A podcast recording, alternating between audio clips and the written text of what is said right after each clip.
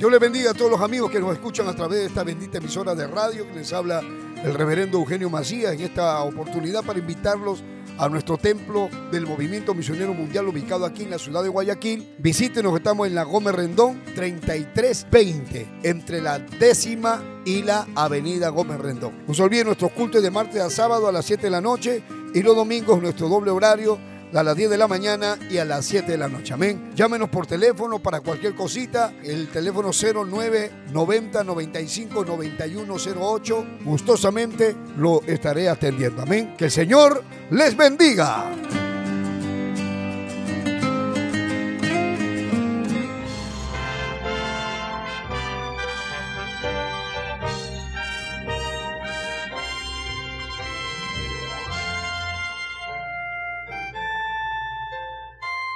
Camino a la verdad. Anunciando el Evangelio de Cristo en estos últimos tiempos. Impartiendo la sana doctrina en medio de la apostasía. Rescatando a personas del alcoholismo, drogadicción y las pandillas. Sanando a los enfermos. Restituyendo hogares. Devolviendo la felicidad a miles de familias. A través del poder de la palabra de Dios en la voz del reverendo Eugenio Macías Corbacho de la Iglesia Cristiana, Movimiento Misionero Mundial. Vuelva a sonreír y encontrar el camino a la salvación. Camino a la verdad. Entonces hemos visto en el culto anterior toda aquella persecución ataque contra la iglesia que recién había nacido. La iglesia la forman las personas, el grupo de personas, hombres y mujeres, forman la iglesia. Hombres y mujeres que escucharon el mensaje, que se arrepintieron, que le entregaron a Cristo su vida y que hoy viven una vida consagrada. Los primeros cristianos, desde que se convirtieron, comenzaron a sufrir persecución. Y acá nos encontramos con lo primero, que nunca había pasado, un ataque directo y precisamente por un milagro que Dios había hecho. En un paralítico que se sentaba a pedir limosnas en el templo de la hermosa. Él se pedía, él pedía limosna hasta que pasó por ahí Pedro y Juan. Dios usa la vida de Pedro y Juan y el paralítico se levanta. Toda la gente vio, se amontonaron tantos miles de personas, porque fueron miles. Porque ustedes pueden ver que al final se convirtieron como cinco mil. Pedro, Pedro, predicando decía, ¿por qué me miran a nosotros? No nos miren a nosotros como si nosotros fuéramos lo que hemos sanado a este hombre. No somos nosotros, ha sido Jesús. El Nazareno que ustedes mataron. Él ha resucitado y nosotros somos testigos. Y en su nombre, este paralítico ahora está caminando. Para que ustedes sepan que sí resucitó, que sí está vivo.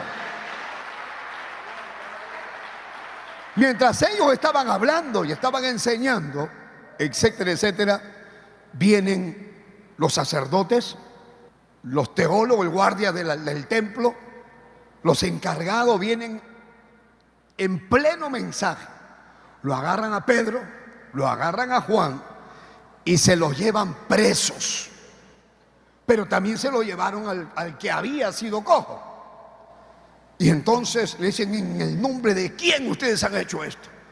¿Cómo se atreven a hacer esto?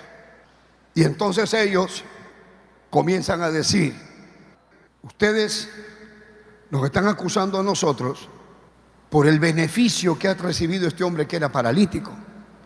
Tienen que saber que aquel Jesús que ustedes mataron, llevándolo a Pilatos y todo lo que ustedes ya saben han hecho, Él es el Cristo. Él es la piedra que ustedes han rechazado desde el principio nunca lo han querido reconocer a pesar de las evidencias. Él, en el nombre de Él, es que este paralítico está, está levantado. Ustedes ven en el verso 14 que dice, o sea, note, note acá, en el versículo 14, dice, y viendo al hombre que había sido sanado, que estaba en pie con ellos, no podían decir nada en su contra. La gran necesidad de la humanidad. ¿Qué cosa necesita este mundo? ¿Qué necesitan? Que se sanen no solamente los paralíticos, que se sanen los matrimonios, que se sanen los borrachos, que se sanen las prostitutas, que se sane el delincuente, que se sane el hombre malo, porque todos son enfermos. Para eso vino Jesús, para sanar a los enfermos. Hay una gran necesidad en esta humanidad. De nada sirve que la gente tenga religión Religión con pecado. ¿Qué religión es esa? ¿De qué vale que la gente hable de Dios, que se persine, que vaya a la iglesia, que cargue Biblia y anda borracho, anda tomando, anda viviendo como cualquier mundano? Ellos también necesitan ser curados, ser sanados. Entonces, la gran necesidad de la humanidad es sanar a los hombres, vamos a decir, cojos, porque decimos cojo no porque sea cojo, sino porque este cojo representa a todos los enfermos, a todos los caídos, a todos los que están perdidos, que Cristo viene a sanar, que Cristo viene a transformar. Toda la humanidad necesita ser sanado por, por el poder de Dios, por el poder transformador. La iglesia necesita hacer esto. ¿Por qué tenemos que llevar la palabra? ¿Por qué tenemos que predicar? ¿Por qué tanto sacrificio? ¿Por qué digo yo me tengo que quedar a predicar hoy día dos veces? Porque hay una necesidad. Hay gente desconsolada. Hay gente que no sabe lo que hay después de la muerte. Hay gente que no sabe a dónde se van a ir cuando mueran. Hay gente que no tienen esperanza. Hay gente que cree que ya nadie los va a sanar, que nadie los va a curar. Hay homosexuales que creen que tienen que morir siendo homosexuales. Hay lesbianas que creen que nacieron así. Mentira. Hay un Cristo que cambia, hay un Cristo que transforma, hay un Cristo que libera, hay un Cristo que hace, hace milagros de verdad. De verdad que sana, de verdad. De verdad que cambia, de verdad. Bendito sea el nombre de Jesús. Dice en 2 de Corintios 5, 17, de modo que si alguno está en Cristo. El otro día estaba en una reunión por Zoom y le dije a los que estábamos reunidos, vamos a orar. Entonces me puse a orar y éramos muchos, éramos como 100. Y de los 100, tres no oraron. Estaban con los ojos abiertos mirando mientras todos orábamos. ¿Qué, puedo pensar si todos somos cristianos? Y yo le digo, vamos a orar. Y todos oramos y tres no oran. ¿Qué puedo pensar? ¿Qué puedo pensar si yo les digo a ustedes? En la Biblia dice en 2 de Corintios 5, 17, y usted tiene la Biblia en la mano, y le estoy dando un versículo, y usted no la abre, y usted no la lee, y usted está con la Biblia y ¿sabe qué es lo que puedo pensar? Que usted trae la Biblia de adorno. Si no, ¿para qué la trae? Si usted dice, bueno, pero es que yo me lo sé de memoria, entonces no lo traiga. Pero usted tiene que escudriñar la palabra. Para eso trae la Biblia. Para eso es la Biblia. Usted tiene que leerla. Bendito sea el nombre de Jesús. Entonces, hay una necesidad de llevar la palabra que transforma, que sana a los hombres. Amén. Cuando un hombre verdaderamente es transformado por el poder de Dios, el mundo no lo puede negar. Tu familia no lo puede negar. Y pasa lo que dice aquí, en el verso 14, estos religiosos hipócritas que estaban atacando a la iglesia, dice, viendo al hombre que había sido sanado, que estaba en pie con ellos, no podían decir nada. en su contra. O sea, no podían negar. Y le dije, salgan, salgan, salgan. Les ordenaron que salieran del concilio y conferenciaban entre sí diciendo, oye, ¿qué haremos con estos hombres? Ellos mismos, miren, ellos mismos dicen, porque de cierto, dice, porque de cierto señal manifiesta ha sido hecha por ellos, notoria a todos los que moran en Jerusalén, y no lo podemos negar. Hermano, el mismo diablo no puede negar lo que Dios ha hecho contigo. Tu familia te ve que has cambiado, te dice, ¿verdad que tú eres diferente? ¿Verdad que has cambiado y, sigues creciendo? Cristo vive. Qué hermoso que alguien te diga, uy, pero ¿cómo has cambiado, no? Y aún estando en iglesia, estando en la iglesia a veces maduras, te cambia la forma de hablar, la forma de actuar entre tu casa. Tomas autoridad. Y dices, bueno, vamos a resolver esto. Esto está mal, esto no puede ser así, asá, asá. Y entonces la familia dice, pero ¿cómo ha cambiado, no? Claro, ¿cómo ha cambiado? Lo miraban a Pedro, que estaba predicando. Y decía, pero yo no conozco a él. Ellos no tienen letras.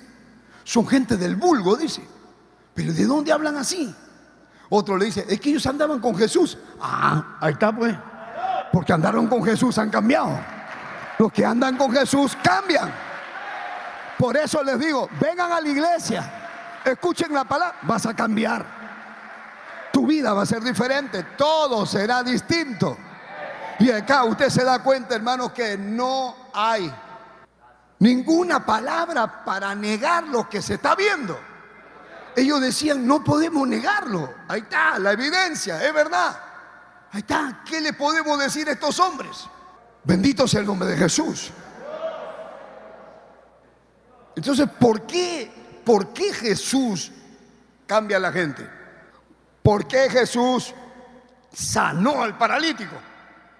¿Por qué lo sanó? Para demostrar que tiene poder porque el poder de Cristo se manifiesta en ellos, o sea, en las vidas que han sido transformadas, como una evidencia de ser el Cristo resucitado y exaltado. Por eso ese era el mensaje que traía Pedro. Pedro decía, Cristo, ustedes lo mataron, Él era el Cristo y resucitó. ¿Y cómo sabes? Porque Él ha, levantado a este paralítico. O sea, este paralítico es la evidencia de que Él no está muerto, de que Él está vivo y que Él sigue haciendo milagros. Estoy hablándoles, aleluya, santo. Oye hermano, ¿a cuántos Cristo los ha cambiado acá? Levante la mano, ¿cuántos suscritos han sido? Ya, tú eres la evidencia. Tú eres la evidencia. Por eso el Señor dice, ustedes son mis testigos. ¿Los testigos de Jehová? No, no, no, testigos de Jehová no. Ustedes son los testigos. Dice, nosotros somos testigos del poder de Dios. Somos testigos por el milagro que Dios ha hecho en nosotros. Mire, hermano, yo puedo escuchar testimonios que me impresionan. Puedo escuchar milagros de gente que yo estaba enfermo, yo tenía cáncer, yo tenía esto. Y eso es admirable, yo me quedo impresionado. Pero el testimonio que más me impresiona es mi propio testimonio. Ah, porque usted tuvo pacto con el diablo. No, no es eso. Porque el mejor testimonio de todos es tu propio testimonio. Tú sabes cómo eras y tú sabes cómo cambiaste. Tú tienes la evidencia de que algo te cambió que algo te transformó. Dice, yo era homosexual, dicen algunos. Yo era homosexual y ahora me gustan las mujeres. He cambiado. ¿Qué te cambió? El Cristo resucitado. El Cristo resucitado. El Cristo resucitado. Es que eso es, eh, si hablamos de Cristo antes que muera, Cristo hacía milagros, Cristo hacía maravillas, pero cuando murió la gente se asustó, dijo, ya no, pues ya, ya se murió. Pero cuando resucitó, resucitaron los milagros, resucitó la esperanza, resucitó. Entonces está vivo, está vivo. Hasta ahora sigue vivo.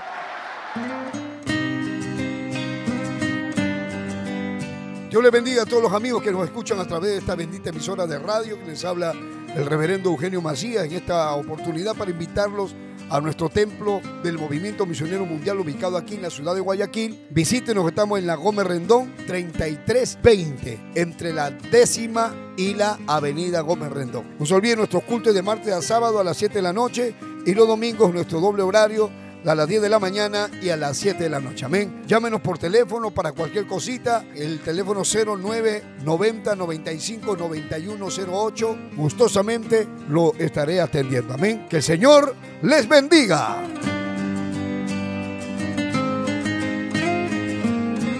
Te pongas a pensar. Hasta ahorita. Hasta ahorita. El Señor sigue haciendo milagros. Pastor, pero la gente está muriendo de COVID porque hay un plan. Morir es una puerta a la eternidad. Si algún pastor le tocó morir, es porque le tocó su tiempo de morir. Yo miraba, ahora puedo ver por las, las redes algunas campañas antiguas del año 92, 93, 94. Y yo veo algunos pastores que están así, ah, tremendo hombres de Dios y después cayeron. Y después se fueron. Hicieron división, hicieron tantas cosas. Yo digo, mejor hubiera sido que se muera. Pero es que en ese momento nadie piensa que esa persona puede ser capaz de hacer lo que después hizo. Yo digo, mil veces mejor es que se muera a que se vuelva un divisionista. Y que sea peor, que sea un, un enemigo de la obra, un veneno. Pero pero es que, es que nadie va a saber, nadie piensa. Lo que alguien puede, cuando una persona tiene a Dios, piensa de una manera, pero cuando tiene al diablo, piensa de otra manera. Cuando tiene a Dios, dice, hermanos, no me vayan a seguir si hago división. Cuando tiene a Dios, dice, si en algún momento ustedes ven que yo me voy, y estos hombres de Dios que están acá, me sacan por algo, por algo será. Porque ellos son hombres de Dios. ¿Y luego qué? Si yo me voy, no me sigan. Porque si me siguen, están contribuyendo, contribuyendo con la obra de Satanás. Yo le estoy avisando, no me sigan si yo me voy. Porque están contribuyendo con la división. Y una división es del diablo, no es de Dios. Y yo puedo decir esto cuando tengo a Dios conmigo. Pero si después tengo al diablo metido, digo, no hermano, es que yo soy el único santo y ustedes no entienden que todos se han malogrado. Vamos, vámonos, vámonos a otro lado, vamos, hay que agarrarnos el templo, hay que, hay que ponerle otro nombre. Este templo es movimiento misionero mundial. Y si mañana el movimiento cambia, yo no le voy a cambiar de nombre, porque esto pertenece al movimiento misionero mundial. Si yo me tengo que ir, que Dios les bendiga, pastores. Dios le bendiga, ya usted se le metió la carne, yo me voy, ya, chao. Pero no me llevo a nadie ni al micrófono. Me voy, así es. Me voy, ya pues me voy. Pero gracias a Dios esta obra, Dios la levantó para estos últimos tiempos. Hermano, y si algo hacemos es ajustar las tuercas. Si algo hacemos, que nos mantenemos en santidad. Aleluya, aleluya, aleluya, diga aleluya.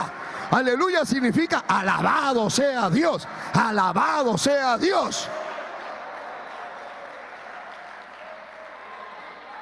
Entonces, el milagro en este cojo, este cojo que se había sanado, era la evidencia de que Jesús era el Cristo que había muerto y se había levantado de los muertos.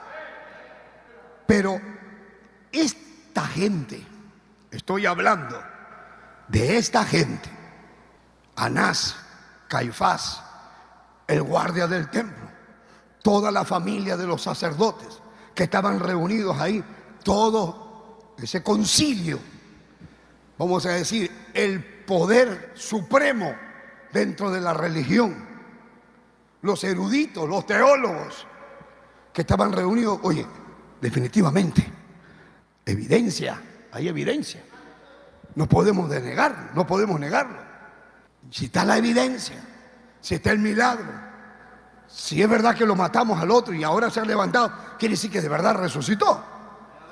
Pero a pesar de todo, a pesar de las evidencias, quisieron detener el crecimiento de la iglesia. A pesar de la evidencia, mire qué necedad. Estaban todos los principales religiosos y decían, ¿qué hacemos para detenerlos? En lugar de que ellos tenían que haberse convertido. Ellos tenían que haber dicho, oye, pero es verdad, pero hay que convertirnos ya. Hay que decirles que vengan, que nos digan cómo es todo y también nosotros nos bautizamos. Eso tenían que haber hecho, pero su religión, su posición, su postura, dijeron, no, no, no podemos, este, eh, eh, este, esto, esto, no, no, no, no, es inaceptable. No lo aceptamos. A pesar de la evidencia, no lo aceptamos. Por eso que tu familia te ve que ha cambiado y no, no, y no se convierte. Saben que Cristo vive y no se convierte. Saben que Cristo viene y siguen en el mundo porque no les da la gana de convertirse. Porque nada los cambia, no importa el mensaje, no importa el milagro, no importa, porque ya en su corazón decidieron no creer. Qué corazón tan duro, poder, poder, poder en el nombre de Jesús. Yo le diría a ese hijo de pastor, ¿y tú por qué no te bautizas? Con todas las evidencias. Eh, sí, pero más adelante. ¿Por qué más adelante? ¿Por qué no lo haces ahora? Si tú conoces la palabra, conoces todo, ¿por qué no? a ese hermano, el hijo de la hermana, que ahora dice yo soy ateo. ¿Cómo decir que es ateo? No, es que mi mamá pelea con mi papá. Ah, pues tu mamá pelea con tu papá. Ese es otro problema. Que dan mal testimonio. Dan mal, testimonio los niños. Y le dicen, ya, ya, vamos a la iglesia. Después llegan a la casa, están peleando, se tiran, se tiran el plato de tallarín, el pescado frito, el papá le insulta, la grita, después mentan la madre y se van. Y después quiere venir a la iglesia. El niño dice, yo voy a ir a la iglesia. Pasé como usted, yo prefiero al diablo. Por eso cuida tu testimonio comenzando por tu propia casa, por tu propia familia. Que tus hijos nunca te digan, papá, tú eres mentiroso. Papá, tú mientes. Mamá, tú mientes. No, consérvate. Bendito sea el nombre de Jesús. A pesar de las evidencias, querían detener el movimiento Jesucristo. Querían detenerlo. Bueno, entonces, ¿qué hacemos? Y usted puede ver acá que dice, ah, bueno, hay evidencia, dice el verso 16, ¿qué haremos con estos hombres? Porque de cierto señal manifiesta ha sido hecha por ellos, notoria a todos los que moran en Jerusalén, y no lo podemos negar. Sin embargo, sin embargo, o sea, como tenemos nuestra religión, como tenemos nuestra posición, como tenemos los cargos que tenemos, entonces, sin embargo, para que ya no se divulgue más entre el pueblo, vamos a amenazarlos. Vamos a decirle que le vamos a quitar sus propiedades. Yo conozco tu casa, voy a amenazar a tu familia, los vamos a matar. ¿ah? Para que no hablen de aquí en adelante a hombre alguno en ese nombre. Querían evitar que se divulgara el mensaje. Entiendan porque en este pedacito yo estoy siendo minucioso para explicar, porque luego vamos a meter una acelerada al libro de los hechos. Quiero que vean la oposición. Algunos que comienzan a leer la Biblia dicen, pastor, pero la Biblia dice que toda autoridad está puesta por Dios. Y dice que los hombres deben de sujetarse a las autoridades superiores. Y si ellos son las autoridades y están diciendo, ya no prediquen, ya no vayan, y son las autoridades superiores, entonces a ellos les tocaba por obedecer no predicar. Porque hay algunos que van a decir eso. Entonces, ¿cómo es esto? Los hombres deben de cumplir la palabra de las autoridades superiores. Pero ellos con denuedo dijeron. Denuedo quiere decir con valor, sin miedo. Le dijeron a ellos mismos, no van a salir a predicar, están prohibidos. Sin embargo, él le dice, un momentito, juzgad, le dice, juzguen. Si es justo delante de Dios, obedecer a vosotros antes que a Dios. Juzguen. ¿Ustedes qué dicen? ¿Te obedezco a ti o obedezco a Dios? En otras palabras, ¿quién es la autoridad superior? ¿Tú o Dios? Porque el Señor ha dicho, id por todo el mundo y predicad el Evangelio a toda criatura. El que creyere y fuere bautizado será salvo, mas el que no creyere será condenado. La autoridad superior ha mandado eso. La autoridad superior ha dicho, id por todo el mundo, predicad el Evangelio a toda criatura. Lo ha dicho la autoridad superior. La autoridad máxima ha dicho, id, id, tienen que ir. Tienen que ir y predicar a todas las naciones.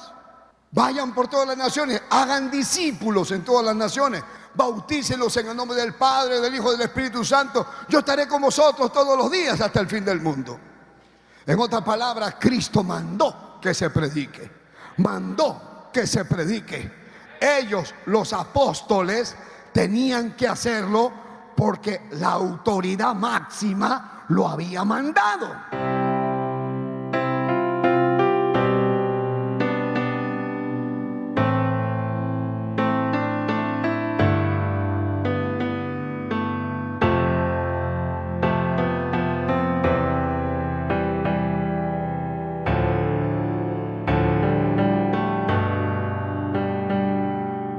Señor, mira cada hombre y cada mujer que me oye. No, sé de qué lugar me estarán viendo. Acá en el templo o en qué lugar del mundo me están escuchando. Por los que están enfermos, por los que están deprimidos, por los que están desconsolados, por los que están enlutados, por los que no tienen trabajo, por los que no saben qué hacer, por los que están solos porque han perdido su matrimonio Señor, derrama tu misericordia, tú vives. He predicado tu palabra, mi Dios. Mira las almas, mira las multitudes de hombres y mujeres que oyen esta palabra. Todo aquel que la cree, que tiene fe en tu nombre, en el nombre de Jesús. Te pido que derrames tu gloria, tu poder, tu misericordia infinita. Oh Dios mío, derrama tu misericordia ahora en el nombre de Jesús toca. Fluye virtud. Salga poder. Descienda fuego de lo alto. Rompe las cadenas. Rompe las ataduras. Glorifícate mi Dios ahora. En el nombre de Jesús de Nazaret.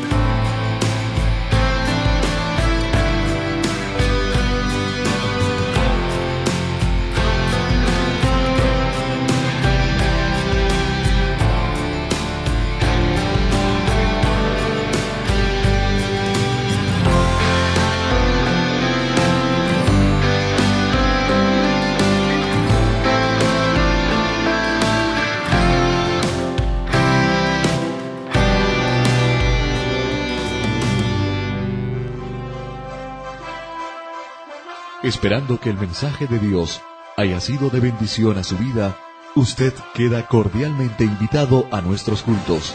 Visite la iglesia del Movimiento Misionero Mundial. Si no está establecido en su país o ciudad, visite una iglesia donde le prediquen la sana doctrina. Vuélvanos a sintonizar por esta misma emisora y a esta misma hora. En Camino a la Verdad. Hasta entonces.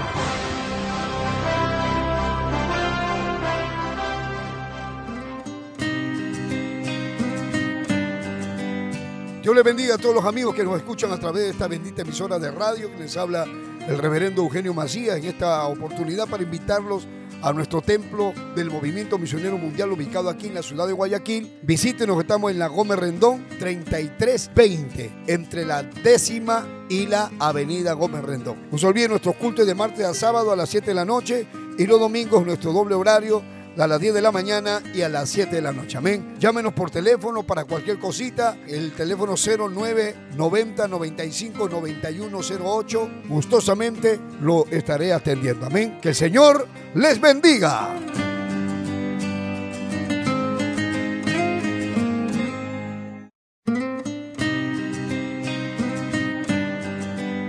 Dios les bendiga a todos los amigos que nos escuchan a través de esta bendita emisora de radio que les habla el reverendo Eugenio Macías, en esta oportunidad para invitarlos a nuestro templo del Movimiento Misionero Mundial ubicado aquí en la ciudad de Guayaquil. Visítenos, estamos en la Gómez Rendón 3320, entre la décima y la avenida Gómez Rendón. No se olviden nuestros cultos de martes a sábado a las 7 de la noche y los domingos nuestro doble horario a las 10 de la mañana y a las 7 de la noche. Amén. Llámenos por teléfono para cualquier cosita. El teléfono 0990 95 9108. Gustosamente lo estaré atendiendo. Amén. Que el Señor les bendiga.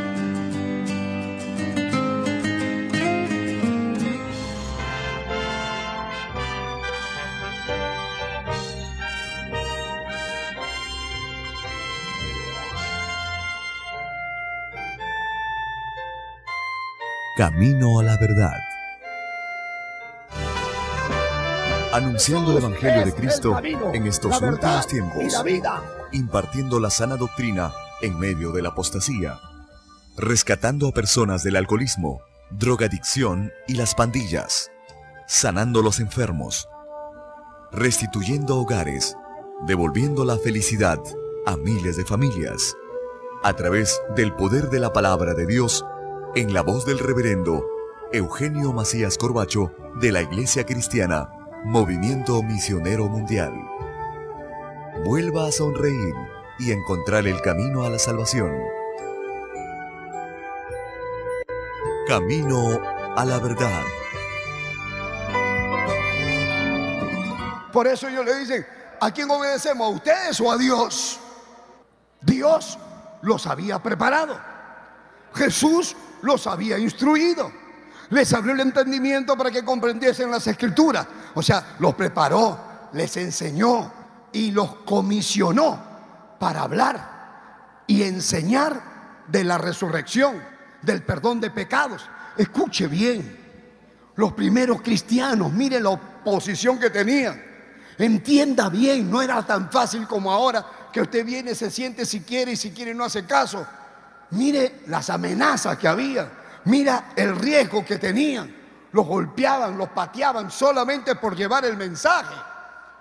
Entienda, usted no sufre nada y cristianos que no quieren sufrir nada. Ni siquiera quieren aguantar media hora de oración.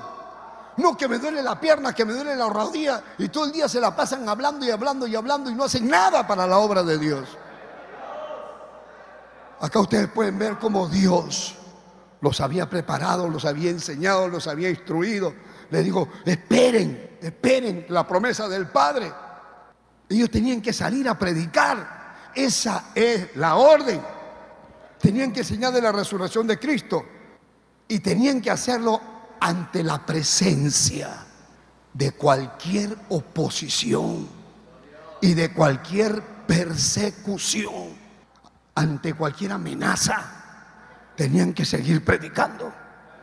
O sea, en otras palabras, discúlpeme que me detenga en esto, porque nada nos puede detener. No importa que esté el COVID, tenemos que seguir predicando. A mí me da un dolor en el alma decir, el pastor no quiere que vengan los niños. Pero no es que el pastor es el COE cantoral, el COE nacional.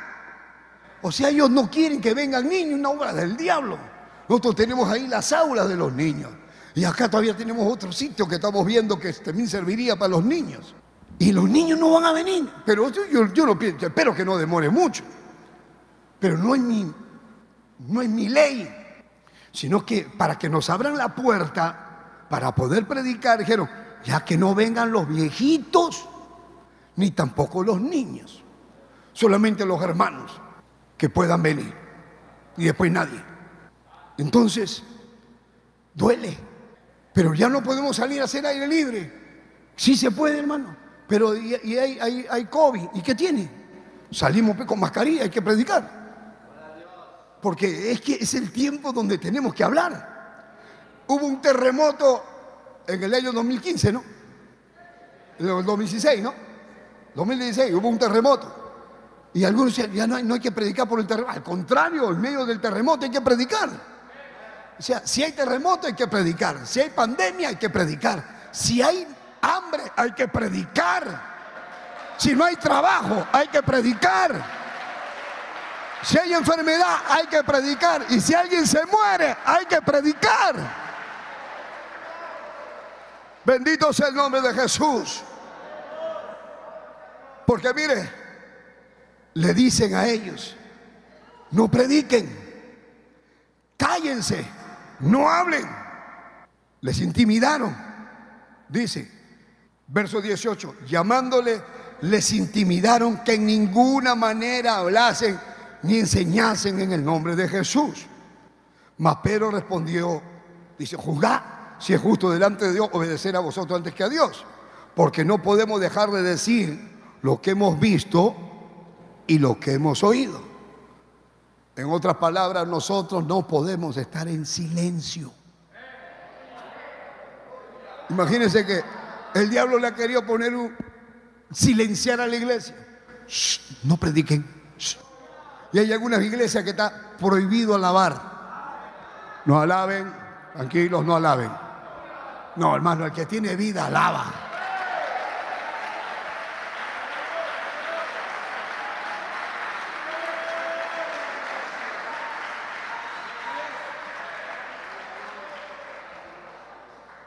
No podemos dejar de hablar y de decir lo que hemos visto. Eso lo dijo Pedro y Juan. La iglesia, los hombres, nosotros. El hombre debe testificar lo que ha visto y lo que ha oído. Vamos a ver, segunda de Corintios capítulo 4. Segunda de Corintios 4:13 dice, pero teniendo el mismo espíritu de fe, conforme a lo que está escrito, creí, creí, por lo cual hablé, creí, por lo cual hablé. Nosotros también creemos, por lo cual también que hablamos. ¿Y cuántos creen? Ya vayan a hablar entonces. Vayan a hablar lo que creen. ¿Por qué le tienes miedo a tu mamá? No es que mi mamá se va a molestar si le digo que me voy a bautizar. Y tremendo viejonazo te vas a molestar. Ya vaya a decirle a su mamá que tú eres cristiano. Anda, ir a tú. ¿Por qué te vas? Algunos, no, no, que no sepan que soy cristiano. Que yo no llevo Biblia. Eh, este, ¿Tú te has convertido? No, yo no, mi familia. Yo no, yo no. Yo no. Cobarde. ¿Por qué eres cobarde? ¿Por qué no dice la verdad? Sí, soy cristiano. Cristo me ha sacado del problema. Cristo me ha ayudado. ¿Por qué no lo dices? Alaba lo que vive. Cristo vive. A su nombre sea la gloria. A su nombre sea la gloria. Denle palmas a Cristo, hermano.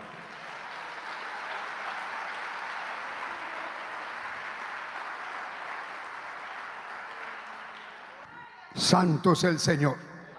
Ahora miren, dice el verso 23.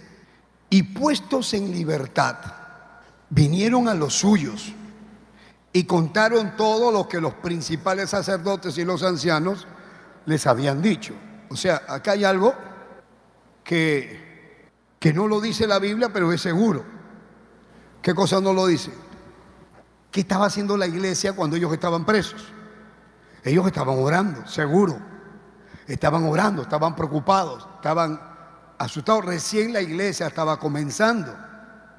Y entonces dice que ellos salieron, puestos en libertad, vinieron a los suyos, o sea, se reunieron con los otros hermanos. ¿Y qué hicieron? Y le contaron todo lo que los principales sacerdotes y los ancianos les habían dicho. Entonces, número uno, tienen que saber esto. El verdadero creyente siempre va a padecer persecución. ¿Está escuchando? El verdadero cristiano, el verdadero hombre de Dios, la verdadera mujer de Dios, siempre, siempre, siempre, siempre va a padecer persecución. Jesucristo, por ejemplo, el Señor, dijo en San Juan 15, 20, dice, acordaos de la palabra que yo os he dicho. El siervo no es mayor que su Señor. Si a mí, dice Jesús, me han perseguido, también a vosotros os perseguirán. Si han guardado mi palabra, a vosotros os perseguirán. Dice, si han guardado mi palabra, también guardarán la nuestra. Vuelvo a leer. Acordaos de la palabra que yo os he dicho. El siervo no es mayor que su Señor, pero si a mí me han perseguido, también a vosotros los van a perseguir. ¿Por qué te van a perseguir? Porque has guardado mi palabra. Y si tú has guardado mi palabra, ¿ah? también guardarán la vuestra. O sea, tú predicas, tú, primeramente obedeces a Cristo. Y por obedecer a Cristo ya tienes problemas. Ya tienes problemas con el diablo y todo. Desde que te conviertes y ahora ya se te desató la guerra con el infierno. Y por eso te van a atacar. Pero cuando tú prediques, también otros van a escucharte de verdad. Quizás hay diez que no te hacen caso, pero habrán dos que sí te hacen caso. Siempre habrá uno. Bendito sea el nombre de Jesús. Entonces vemos que Cristo sufrió persecución. La iglesia primitiva, usted ahora ve que ya Cristo, a Cristo lo persiguieron, pero ahora ya no está Cristo. Ahora persiguen a los discípulos. Ahora persiguen a los apóstoles. Vamos a decir, la iglesia primitiva, la iglesia que comenzó, también sufrió persecución. Entonces, los creyentes de hoy tienen que saber que sufrir persecución es algo inevitable. De todas maneras, te van a perseguir, te van a atacar. Pero, pastor, acá nadie nos persigue. No, es que quizás la persecución no sea como tú te imaginas que te van a seguir para matarte, sino te persiguen en el sentido de que van a querer abusar de ti, por ejemplo. En el trabajo, porque eres cristiano, van a querer abusar de ti. Se van a molestar contigo. Te van a levantar calumnias. Te van a meter en chismes. Se van a burlar de ti. Te van a maldecir. Te van a insultar. Puede ser que te aíslen. No, no, no, él no, él no. Él es cristiano. Él no, no, él no lo pongas. O puede haber violencia, que te vengan a golpear, a pegar, solamente porque eres cristiano. Y puede ser que esto suceda en el mercado, cuando vas a comprar. Te dicen, no, ese, es el cristiano. O puede ser que pase en tu casa, adentro de tu casa. Se levantan contra ti, toda tu familia. ¿Qué te has creído desde que te has ido esa iglesia? A veces el esposo te dice, tú y tu iglesia te voy a quitar todo, ya no te voy a dar nada decídete. Y te van a amenazar. Otra vez es, en la misma iglesia. En la misma iglesia hay un montón de hermanos que les gusta atacar a otros hermanos. Y lo atacan, le levantan calumnia y le dicen cosas. Y son hermanos. A veces el pastor que se la agarra con uno. Y el pastor es abusivo. Y el pastor grita y agarra al obrero, lo manda, lo bota. Y uno sufre todo esto. Ver en el nombre de Jesús. Otra vez es en la universidad, en la escuela, en donde sea. Hermano, hay personas que, que por ser cristianos y cuando son fieles, más todavía. Dice, ah, a mí no me pasa nada de eso. Entonces el diablo está contento contigo. Pero ponte a orar, ponte a predicar para que veas tú cómo. Cuando a mí dice, pastor, están hablando mal de mí. Ay, gózate, toda la vida han hablado mal de mí, varón. Siempre van a hablar mal.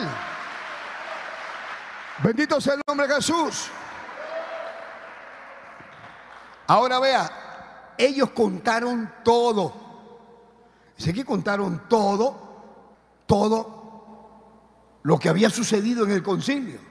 Acá no está escrito todo. Pedro y Juan cuando salieron y se encontraron, les contaron todos. Seguramente le dijo de las amenazas que habían tenido, de las advertencias que le dijeron. Ustedes ya no van a predicar, ustedes ya no van a hablar nada ya sabe lo que le va a pasar. Y ahora Pedro y Juan le estaban contando a ellos todo lo que le dijeron, pero también cómo Dios los había ayudado, cómo Dios les había puesto la palabra, y Dios me puso la palabra, y, Juan decía, oye, Pedro hablaba, y, y, Pedro dice, y Juan hablaba, y yo no sabía de dónde sacó tanta palabra, yo tampoco, porque Dios había prometido estar con nosotros en ese momento. Dios le bendiga a todos los amigos que nos escuchan a través de esta bendita emisora de radio que les habla el reverendo Eugenio Macías en esta oportunidad para invitarlos a nuestro templo del Movimiento Misionero Mundial ubicado aquí en la ciudad de Guayaquil. Visítenos, estamos en la Gómez Rendón 3320, entre la décima y la avenida Gómez Rendón. No se olviden nuestros cultos de martes a sábado a las 7 de la noche y los domingos nuestro doble horario a las 10 de la mañana y a las 7 de la noche. Amén. Llámenos por teléfono para cualquier cosita. El teléfono 0990 95 9108. Gustosamente lo estaré atendiendo. Amén. Que el Señor les bendiga.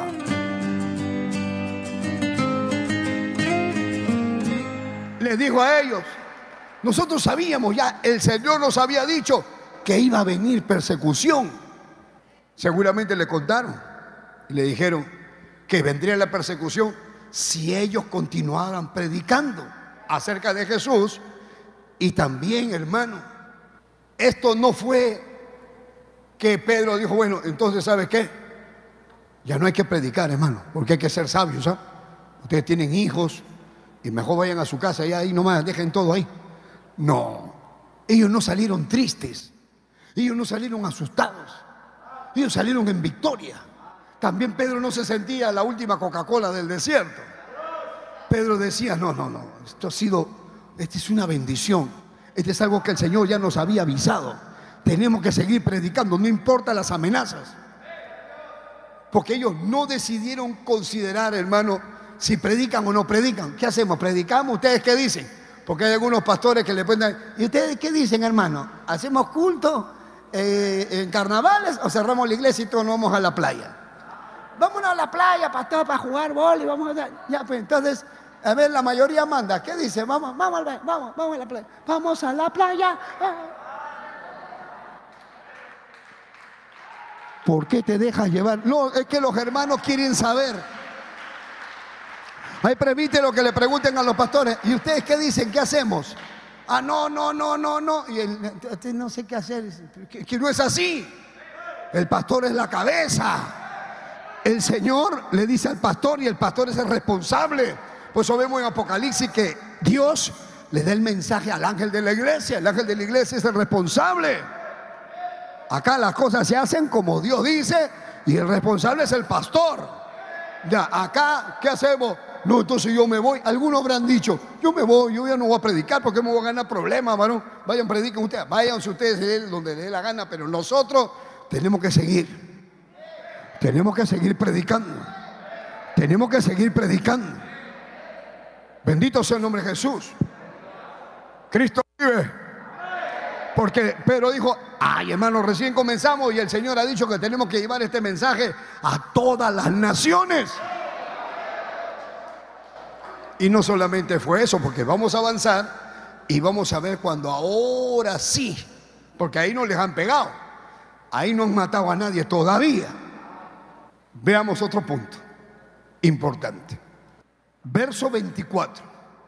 Después que les contaron todo, dice, ellos y ellos habiéndolo oído, como decir, todo de las amenazas, de todo lo que ha pasado, le dice, alzaron unánimes la voz a Dios.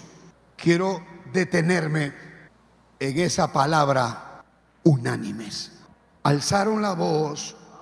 Quiero que entienda lo que está diciendo. Alzaron la voz unánimes. Después que escucharon de las amenazas, nos han prohibido predicar, nos han dicho que no volvamos a hablar. Dice que la próxima nos agarran a latigazos, dice que la próxima nos van a matar. Nos han dicho ABC, yo no sé, pero los amenazaron. ¿Qué hacemos? Y entonces todos, después de haber escuchado, oraron unánimes. La oración era una oración de triunfo. ¿Por qué? Porque era una oración unánime. El triunfo de la iglesia se nota en los puntos de su convicción a través de la oración que ellos hacen. Porque en la oración ellos le están diciendo al Señor el problema que se les había presentado ahora. Estaban unánimes. ¿Qué significa? Significa que estaban orando con una mente y un mismo corazón. Se enfocaron en el problema todos oraron igual. Se concentraron sus mentes. Su mente no estaba divagando como algunos, que a veces yo estoy predicando y están pensando en el tallarín, en el frijol. Ese es el problema, hermano, cuando no están unánimes. Unánime es que todos sintamos lo mismo, que todos, todos sintamos lo mismo. Su mente, su corazón, no están divagando, no estaban orando a medias, no están orando y bostezando, no están orando y buscando el celular, no están orando y, y pensando que están debiendo la luz y el agua. No, no, no. Otros quizás pensando en sus asuntos particulares. No. Oraban unánimes, concentrados en Dios y concentraban en Dios y sabían de su maravilloso cuidado y de las provisiones que Él enviaba. Y entonces, esa es la razón, yo digo. La palabra de Dios dice, donde hayan dos o tres congregados en mi nombre, y ustedes le presentan al Padre una petición, dijo Jesús, el Padre desde el cielo les mandará las respuestas. Si dos o más se ponen de acuerdo por algo. Pero podemos nosotros acá decir, vamos a orar hermanos para que Dios nos ayude, para que se acabe esta pandemia, para que Dios sane al hermano tal, para que Dios haga el milagro con el otro hermano. Lo publican por las redes, lo sacan en, el Facebook. Hermano, oremos por este hermano. Y todos ponen amén, amén, hermano, estaremos orando. Y mentira. No oran. Ninguno ora. Y si alguien ora, ora, Señor, acuérdate de tu siervo. Ah, amén. Ya, oye, sírveme mi tallarín, sírveme mi arroz con huevo, sírveme mi esto. No tienen, no tienen esto. No tienen corazón. Oran para decir que oraron. Tú no has orado. Tu corazón no está en la oración, no has metido eso ahí. Esa es la verdad, hermano. Por eso dice, oye, pero Dios no, Dios no, no, no, no pasó nada, ¿no? no, no se sanó, no pasó. ¿Por qué? Porque dice que, pero si todos oramos, es que la verdad que no están orando. Porque si todos oramos, como oraron ahí, todos oraban. Y si ustedes ven la oración, Hermano, mire cómo comienza esta oración. Dice, versículo 24, y ellos habiéndolo oído, alzaron unánime la voz a Dios. ¿Ve? Una palabrita que parece que no es nada, pero sí es mucho. Alzaron unánime la voz, todos, y que dijeron, el que estaba dirigiendo la oración, soberano Señor ¿Qué significa soberano? Que es el que hace todo lo que quiere. Que para él no hay nada imposible. Él, puede cambiar los planes. Si a él le da la gana de acabar con el planeta, lo acaba y cambia con los planes porque él es soberano. Si a él le da la gana, te saca del hueco y te, te sienta con príncipe y ya te bota de nuevo porque él es soberano. O sea, él es soberano, él hace lo que quiere. Por eso, hermano, es bueno estar bien con el soberano. Dice, soberano Señor, soberano Dios, soberano Señor. Dice, tú eres el Dios que hiciste el cielo y la tierra. Esta es la oración que están haciendo. El mar y todos los que en ellos hay. Entonces vean a quienes servían la iglesia primitiva, al único y verdadero y absoluto Dios, al que hizo los cielos, la tierra, el mar, mejor dicho, a ti, a mí, a las naciones, a los chinos, a los negros, a los rusos, a todos. Bendito sea el nombre de Jesús. Y entonces le dice, y todo lo que en ellos hay, que por boca de David tu siervo dijiste, o sea, una profecía que hizo David. ¿Por qué se amotina la gente y los pueblos piensan cosas vanas? Está en el Salmo 2. Dice, se reunieron los reyes de la tierra, los príncipes se juntaron en una contra el Señor y contra su Cristo. todas las naciones se quieren juntar contra Dios. Que hay que meter la ideología de género, pero la Biblia dice, ¿qué Biblia ni qué Biblia? Hay que tirar la Biblia a la basura. Salen algunos famosos artistas de televisión que tienen sus programas y ganan plata. Y ahora dicen, yo soy lesbiana, yo soy gay, yo soy esto. ¿Y qué Biblia ni qué Biblia? Ya en estos tiempos, ahorita se acaba el cristianismo. Ustedes son los que se van a acabar. El cristianismo siempre permanecerá hasta el rapto de la iglesia. Bendito sea el nombre de Jesús.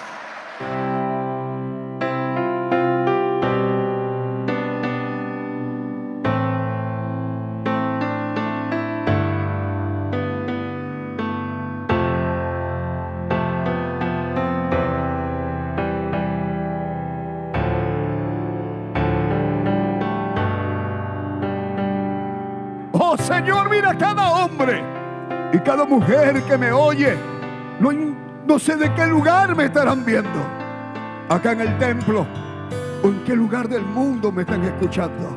Por los que están enfermos, por los que están deprimidos, por los que están desconsolados, por los que están enlutados, por los que no tienen trabajo, por los que no saben qué hacer, por los que están solos porque han perdido su matrimonio Señor, derrama tu misericordia, tú vives. He predicado tu palabra, mi Dios. Mira las almas, mira las multitudes de hombres y mujeres que oyen esta palabra. Todo aquel que la cree, que tiene fe en tu nombre, en el nombre de Jesús. Te pido que derrames tu gloria, tu poder, tu misericordia infinita. Oh Dios mío, derrama tu misericordia ahora en el nombre de Jesús toca. Fluye virtud. Salga poder. Descienda fuego de lo alto. Rompe las cadenas. Rompe las ataduras. Glorifícate mi Dios ahora. En el nombre de Jesús de Nazaret.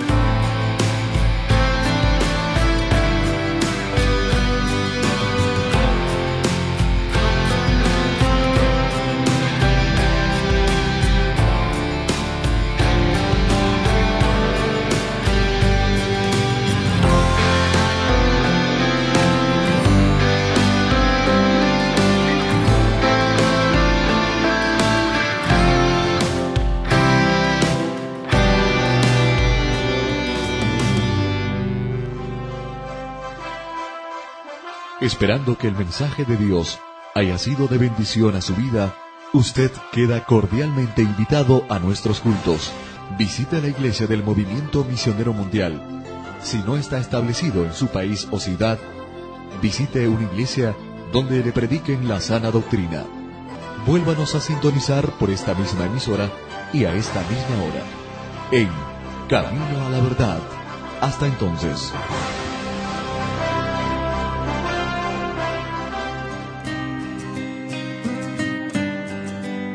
Dios le bendiga a todos los amigos que nos escuchan a través de esta bendita emisora de radio que les habla el reverendo Eugenio Macías en esta oportunidad para invitarlos a nuestro templo del Movimiento Misionero Mundial ubicado aquí en la ciudad de Guayaquil. Visítenos, estamos en la Gómez Rendón 3320, entre la décima y la avenida Gómez Rendón. No se olviden nuestros cultos de martes a sábado a las 7 de la noche y los domingos nuestro doble horario a las 10 de la mañana y a las 7 de la noche. Amén. Llámenos por teléfono para cualquier cosita. El teléfono 0990 95 9108. Gustosamente lo estaré atendiendo. Amén. Que el Señor les bendiga.